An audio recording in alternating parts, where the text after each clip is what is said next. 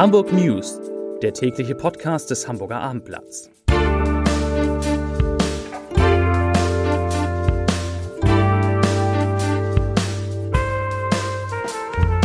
Moin, mein Name ist Lars Heider und heute geht es um den Härtefallfonds, mit dem der Hamburger Senat Menschen helfen wollte, die wegen der hohen Energiepreise in Schwierigkeiten gekommen sind.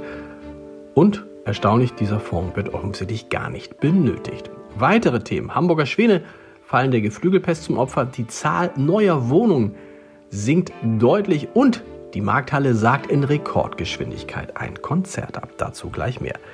Zunächst aber wie immer die Top 3, die drei meistgelesenen Themen und Texte auf abendblatt.de. Auf Platz 3 Trümmerfeld in Dulsberg. Raser zerlegt Renault in zwei Teile. Auf Platz 2 10.000 Euro Belohnung. Hamburger Uni sucht Laserdiebe. Und auf Platz 1 Vuskovic den Tränen nah, HSV mächtig verärgert vor Gericht. Das waren, das sind die Top 3 auf abendblatt.de. Der im November vom Senat zur Abwendung sogenannter Energiesperren bereitgestellte Härtefallfonds wird trotz anhaltend hoher Energiepreise kaum nachgefragt.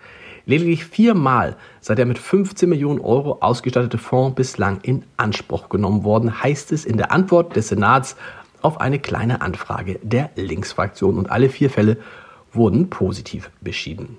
Zugleich lag die Zahl der wegen unbezahlter Rechnung erfolgten Stromsperren im zweiten Halbjahr bei 2441. Das sind deutlich mehr als im ersten Halbjahr, da waren es 1791. Der Härtefallfonds steht seit Ende November allen zur Verfügung, die nicht aus anderen öffentlichen Kassen Leistungen beziehen. In der Nacht zu heute ist der Fahrer eines Renault Clio in Dulsberg mit viel zu hoher Geschwindigkeit gegen einen Ampelmast gerauscht. Er musste mit schweren Verletzungen ins Krankenhaus gebracht werden. Laut einem Sprecher des polizeilichen Lagedienstes stand der 35 Jahre alte Mann unter Drogeneinfluss und hatte dazu auch noch zu viel Alkohol getrunken. Der Unfall ereignete sich gegen 1 Uhr in der Nacht. Nach ersten Erkenntnissen war der Fahrer auf der Krausestraße in Richtung Barmbek unterwegs, als er laut Augenzeugen mit stark überhöhter Geschwindigkeit mehrere Fahrzeuge überholt haben soll. Die Geflügelpest hat neue Opfer gefunden. Mittlerweile sind acht weitere Alsterschwäne gestorben. Das erfuhr das Abendblatt von Schwanvater Olaf Nies. Der letzte Todesfall unter den Vögeln, die alle aus einem Bereich des in verschiedenen Kammern unterteilten Zeltquartiers stammten, in dem sie den Winter verbringen, sei am Montag gewesen. Es sei alles unglaublich traurig, sagt Nies. Er hoffe sehr, dass er die anderen Schwäne dank der vielfältigen Vorsichtsmaßnahmen durchbringen könne. Insgesamt sind nun bereits 27 Alsterschwäne der Vogelgrippe erlegen, was mehr als einem Viertel des zuletzt auf rund 100 Tiere geschrumpften Bestandes entspricht.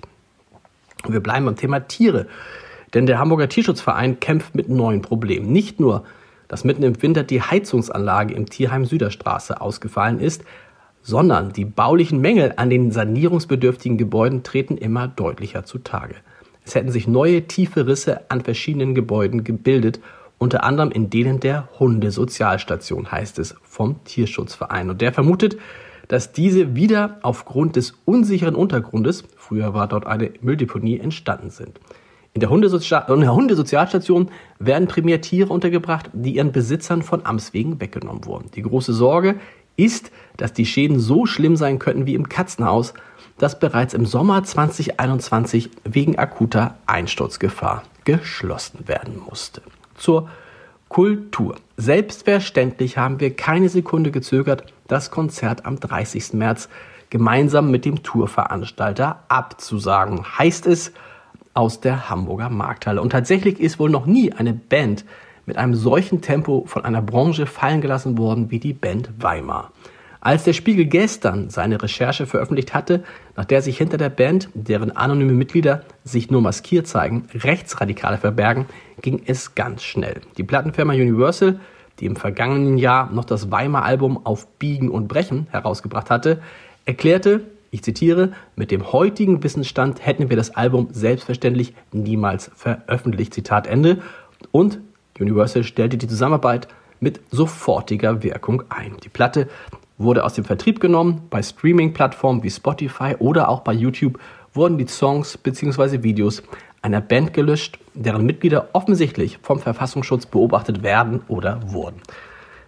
Tourveranstalter InMove veröffentlichte ein Statement, dem sich die Markthalle auf ihrer Website ausdrücklich anschließt. Daran heißt es unter anderem, ich zitiere, es stehen politisch mehr als bedenkliche Vergangenheiten im Raum.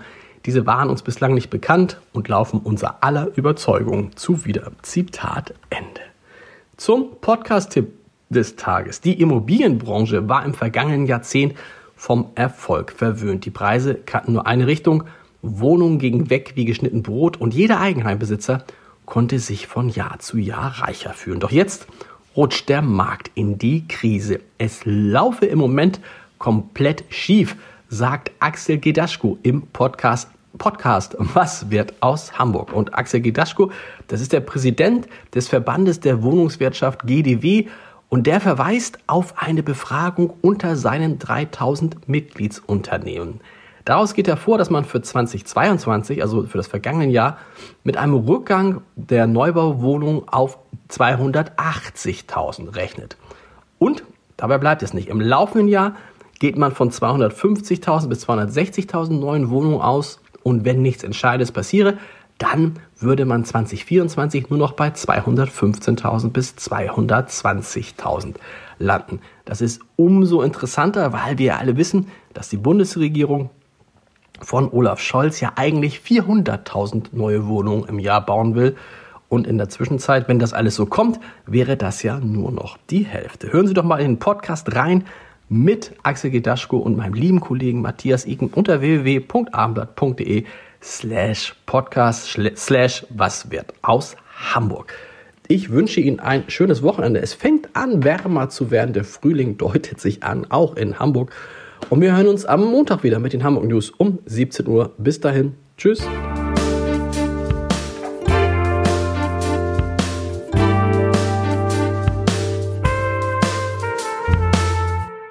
Weitere Podcasts vom Hamburger Abendblatt finden Sie auf abendblatt.de slash podcast.